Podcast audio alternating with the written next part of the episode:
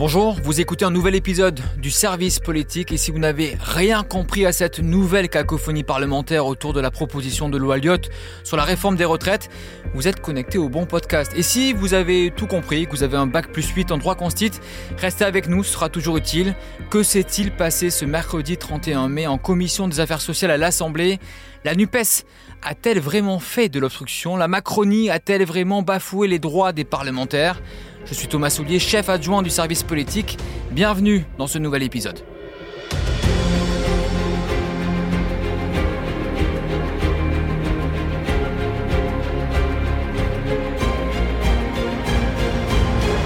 Et déjà bravo, Léopold, Perrine, bravo à vous. Mais vous avez fait vivre en direct sur BFM Ah TV ce mercredi. C'est pour ça. Euh, cette journée un peu folle, une de plus euh, à l'Assemblée. Euh, nous sommes à la fin de cette journée-là, nous sommes le mercredi 31 mai, on enregistre euh, le podcast. Alors, Perrine, déjà, est-ce que ça va? Tu tiens le coup là, physiquement ou pas? Écoute, ça va un peu mieux, là, ça, ça- ça s'est un peu calmé. Pour tout te dire, je suis dans le jardin euh, de l'Assemblée nationale. Au soleil. Sur Ah, ça un va, banc tranquille. À l'ombre, parce qu'il fait un petit peu chaud au soleil. Quelle Donc feignante. ça va un petit peu mieux. Je me suis bien installée pour vous parler. Bon, c'était un peu euh, moins tranquille ce matin à 9h30. Euh, il est 9h30 quand tu arrives en commission des affaires sociales.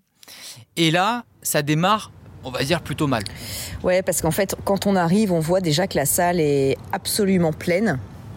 Et pourquoi est-ce qu'elle est pleine? Les salles de commission à l'Assemblée, elles sont pas très grandes parce que euh, globalement, euh, il y a 73 députés qui siègent. euh, en général, pas tout le monde est là, bien sûr. Et là, la salle est pleine parce que, comme lors d'ailleurs des débats pour la réforme des retraites, euh, il y a deux mois, eh bien, la France insoumise est venue en nombre, c'est-à-dire que même les députés qui d'ordinaire ne siègent pas dans cette commission sont tous là.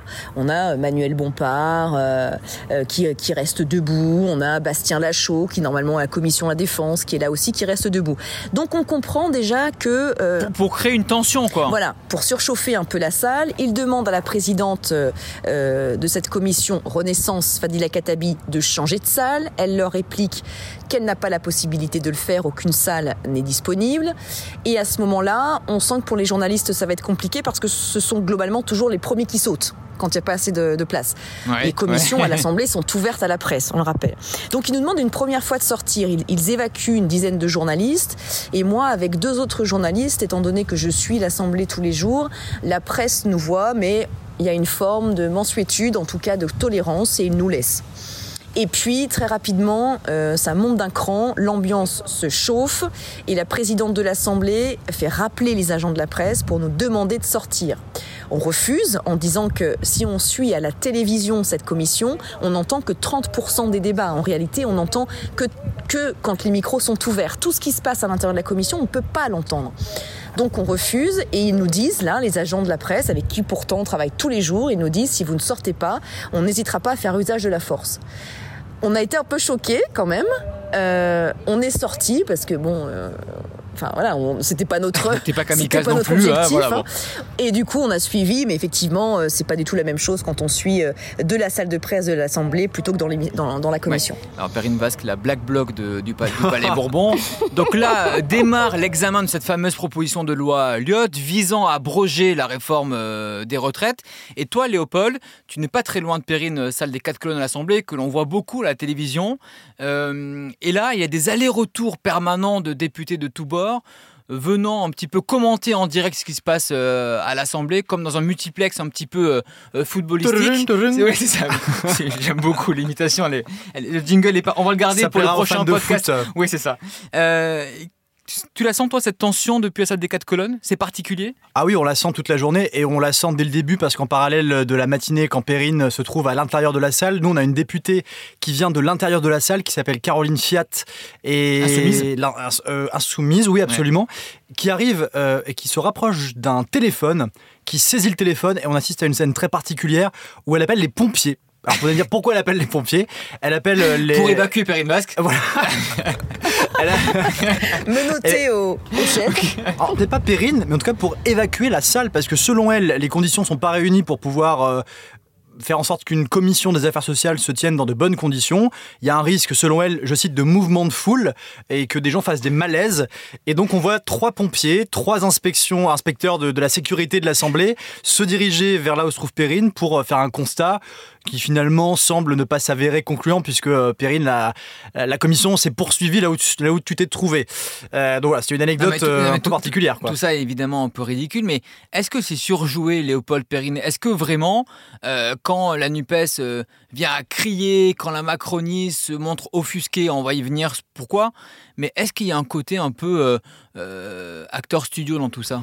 En fait, je parlais justement il y, a, il y a cinq minutes là, à la présidente de la commission, Fadé, Fadé Fadila, Katabi. Et je lui disais, ce qui est étonnant, c'est qu'on a senti un peu de panique dans sa présidence, dès l'entrée de séance. On l'a senti un peu... Euh, euh, ben, bah, alors que s'y attendait, non? Voilà, exactement. Donc je lui ai dit, mais, mais pourquoi sent-on cette panique alors que d'une, bon, bah, vous avez quand même l'habitude, il y a déjà eu des débats euh, pour la réforme des retraites qui se sont passés exactement de la même manière, les, insoumis étaient déjà venus en nombre. Et pourquoi est-ce que vous sembliez dépasser, notamment, euh, on, on, y en a sans doute, mais quand elle décide euh, de supprimer tous les amendements, elle, a la, la, présidente de l'Assemblée au téléphone, m'a-t-elle dit, qui lui a dit, ok, tu peux déclencher l'article 41, mais tout ça semble fait dans la précipitation. Et elle me dit, en fait, je ne pensais pas qu'il ferait de l'obstruction sur le texte de Charles de c'est assez naïf, non Pour elle, c'est ça quand même. C'est assez naïf. Et puis du côté de la France insoumise, là où c'est euh, un, exercice de communication, c'est bien ce que j'ai demandé à la présidente de, la commission, c'est qu'à aucun moment en amont, c'est-à-dire avant euh, ce mercredi 31 euh, mai, ils n'ont fait de demande de s'installer dans une salle plus grande, sachant qu'ils viendraient en nombre pour soutenir leurs collègues qui siègent dans cette commission. Donc ils font la demande une fois la commission commencée, une fois qu'ils font constat qu'ils sont plus d'une dizaine debout. Donc c'est un peu de mauvaise foi quand vous n'avez fait aucune demande à l'avance pour vous assurer d'une salle plus grande, où là forcément l'ambiance sera moins surchauffée. Et Léopold, ce côté surjoué Oui, bah, c'est-à-dire qu'on assiste pendant toute la journée à une sorte de pièce de théâtre où chacun a son rôle, mais un rôle qui est défini depuis longtemps. Il n'y a, pas de surprise en fait dans qui va jouer euh, tel le personnage et puis qui va répondre. Euh, une sorte de vaudeville euh, oui, bourbonnesque. Avec, des portes qui claquent.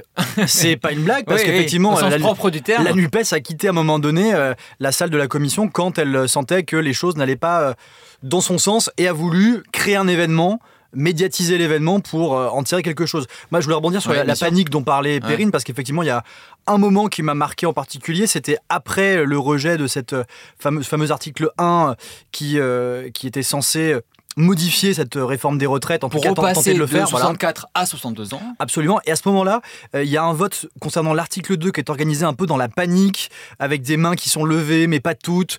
Donc la NUPES conteste et euh, la présidente de la commission des affaires sociales, euh, Madame Katabi, s'exprime et dit il y a une personne par groupe qui s'est exprimée. Je mets aux voix. J'ai déjà mis aux voix. Ici, c'est moi qui décide. L'amendement a été adopté, rejeté, non adopté. Enfin, franchement, on n'y comprenait plus rien. On était plusieurs journalistes, à, vraiment un, petit groupe, à, suivre ça devant un écran de télévision, faute de pouvoir effectivement assister de manière physique à ce qui se passait. Et on se disait, mais enfin, Déjà, c'est très compliqué cette matière parlementaire à suivre dans des circonstances de majorité relative comme celle-là. On découvre des choses tous les jours. c'est très technique, c'est assez complexe, c'est vrai. Mais franchement, je mets à la place des téléspectateurs de BFM TV, de, des gens qui s'intéressent à la politique, euh, des personnes qui écoutent les podcasts, etc. C'est quand même une matière très aride. Bah, et c'est compliqué, quoi. Un, c'est aride. Et deux, Perrine, euh, dis-moi ce que tu as ressenti aujourd'hui.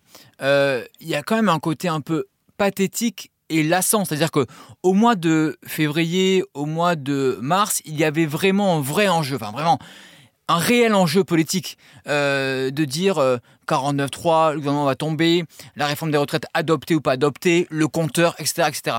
Là, on voit qu'il y a une sorte de baroud d'honneur euh, de, de, la NUPES.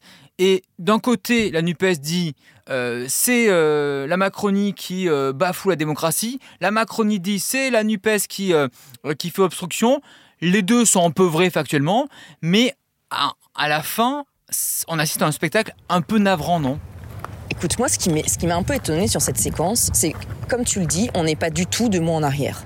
Les rapports de force ont changé. Aujourd'hui, on sait que enfin nous journalistes on a compté, hein, Thomas tu le sais très bien, on a compté ensemble les députés notamment républicains, on savait que ce vote ne passerait pas en commission et même dans l'hémicycle, euh, moi je, parie ma chemise que ça ne passe pas. Les députés les républicains qui ont voté cette motion de censure il y a deux mois, c'est 19 aujourd'hui, ils n'ont pas envie, enfin pour la majorité, il y a toujours plus d'une petite dizaine qui souhaitent voter cette PPL, mais cette proposition de loi, mais pour la majorité, ils n'ont pas envie de rouvrir le débat des retraites.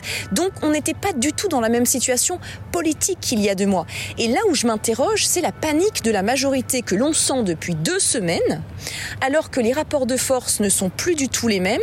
Ils n'ont pas de pif politique en fait, parce que je discutais hier avec un cadre de la majorité où je lui disais, écoutez, franchement pour nous ça ne passe pas en fait. Donc ils font ils ont mis une pression folle sur Yann Braun-Pivet avant cette commission pour qu'elle convoque le bureau pour que tout de suite la PPL soit rejetée avant même le débat en commission. Alors qu'en fait, on savait d'avance, si on faisait un travail sérieux, que, la commission, que cette proposition de loi n'avait quasiment aucune chance de passer. Donc c'est un peu ce manque d'anticipation qui m'étonne, ce manque de pif. Moi, ce cadre de la majorité hier me répond, et j'ai senti euh, de l'affolement, c'est un peu fort, mais en tout cas une, petite panique en me disant non, non, mais on ne fait plus du tout confiance aux républicains. Ils nous disent qu'ils vont pas voter, mais en fait on n'en sait rien, traumatisés de ce qui s'était passé pour le 49-3 et la motion de censure, et donc en fait qui ne sont plus capables d'écrire un nouveau récit.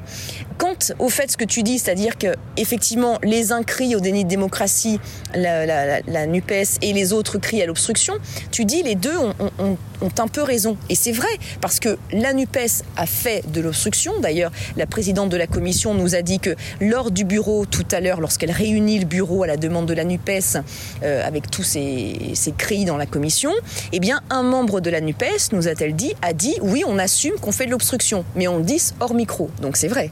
En revanche, la majorité... Jérôme Gage, qui était sur BFM TV, avouait que c'était la seule solution qui leur restait, c'était de faire de Oui, c'était un peu la bataille du désespoir, quoi. Voilà. Ouais. Et du côté oui. de de la, de la majorité, euh, bien, en effet, elle supprime, euh, sans même consultation de son bureau, parce qu'elle ne convoque qu'après, à la demande de l'opposition, mais elle supprime comme ça plus de 1300 amendements, euh, en s'appuyant sur un article qui est quand même un peu bancal du règlement de l'Assemblée, et en passant outre l'article 44 de la Constitution qui appuie le droit d'amendement des députés. Et même elle, d'ailleurs, nous a dit, la présidente de la Commission, quand on lui a demandé est-ce qu'il y a eu un précédent ici à l'Assemblée nationale, euh, je crois pas.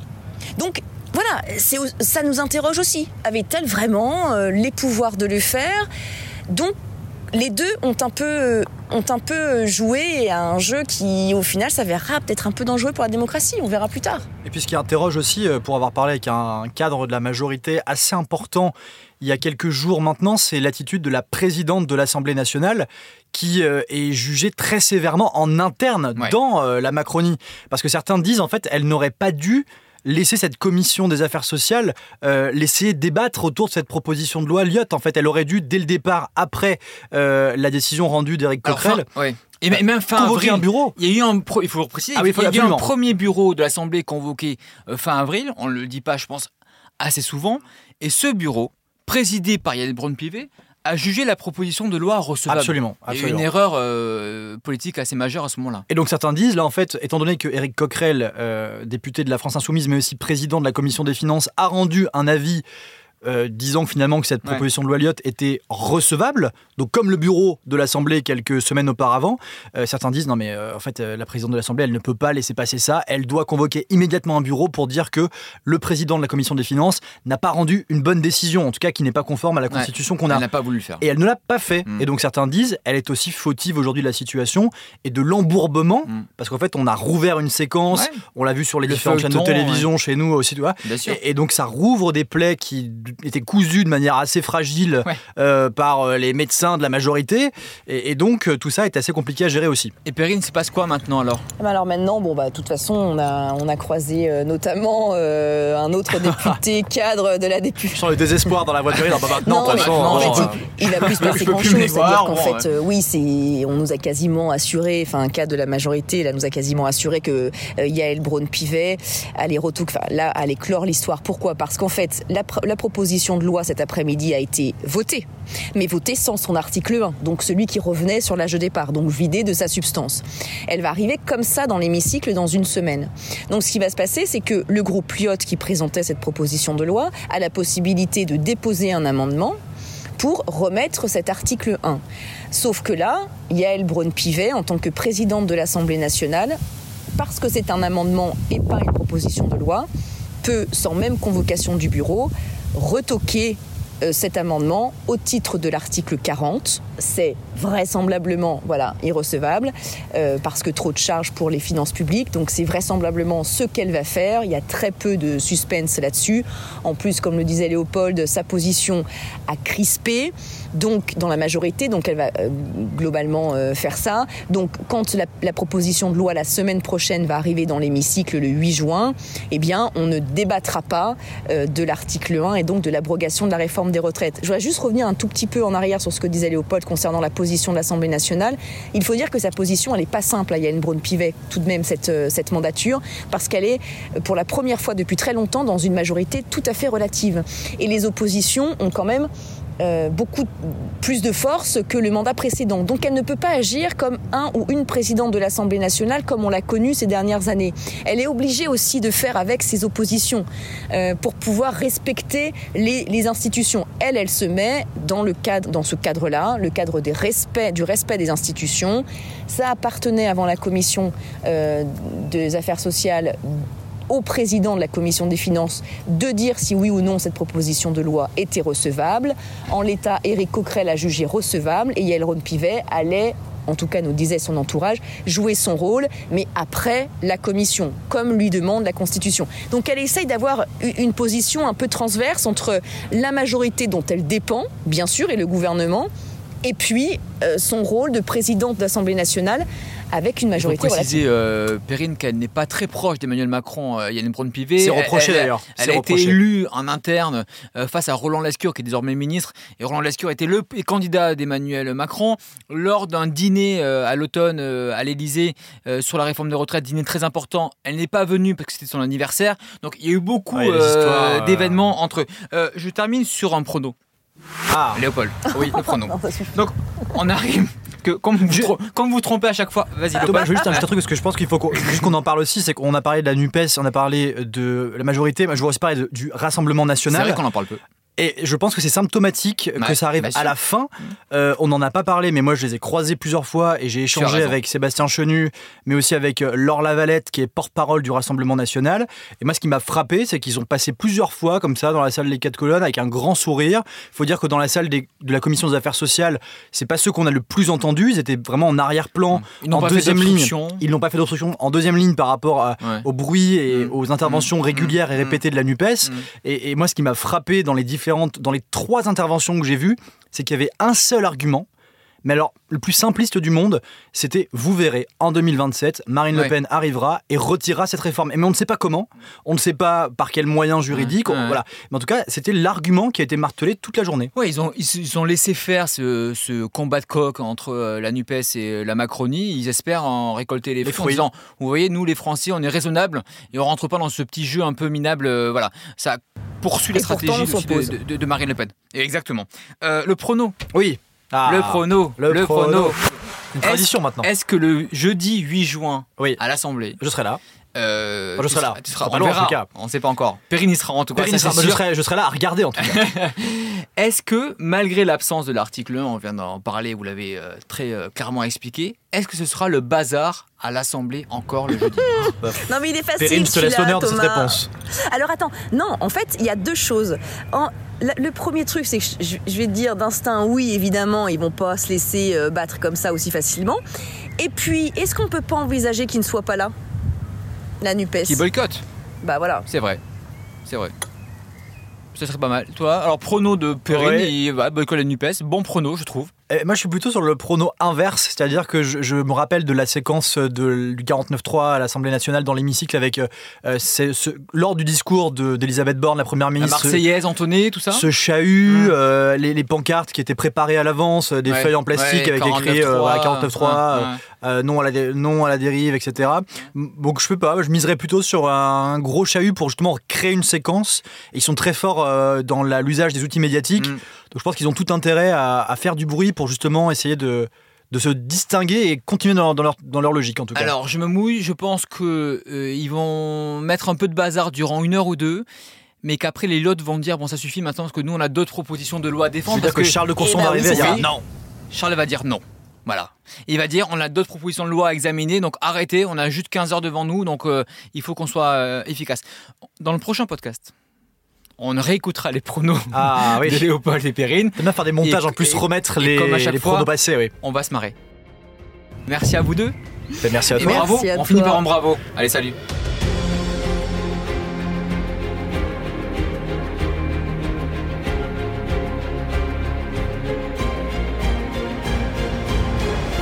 Merci de votre fidélité, merci de nous suivre aussi nombreux et de plus en plus nombreux sur ce podcast du service politique. On essaie d'être pédago, de vous expliquer un peu les coulisses de euh, la politique chaque semaine. Rendez-vous donc la semaine prochaine. On parlera sûrement de nouvelles manifs contre la réforme de retraite, peut-être de nouveaux bazars à l'Assemblée. À très vite.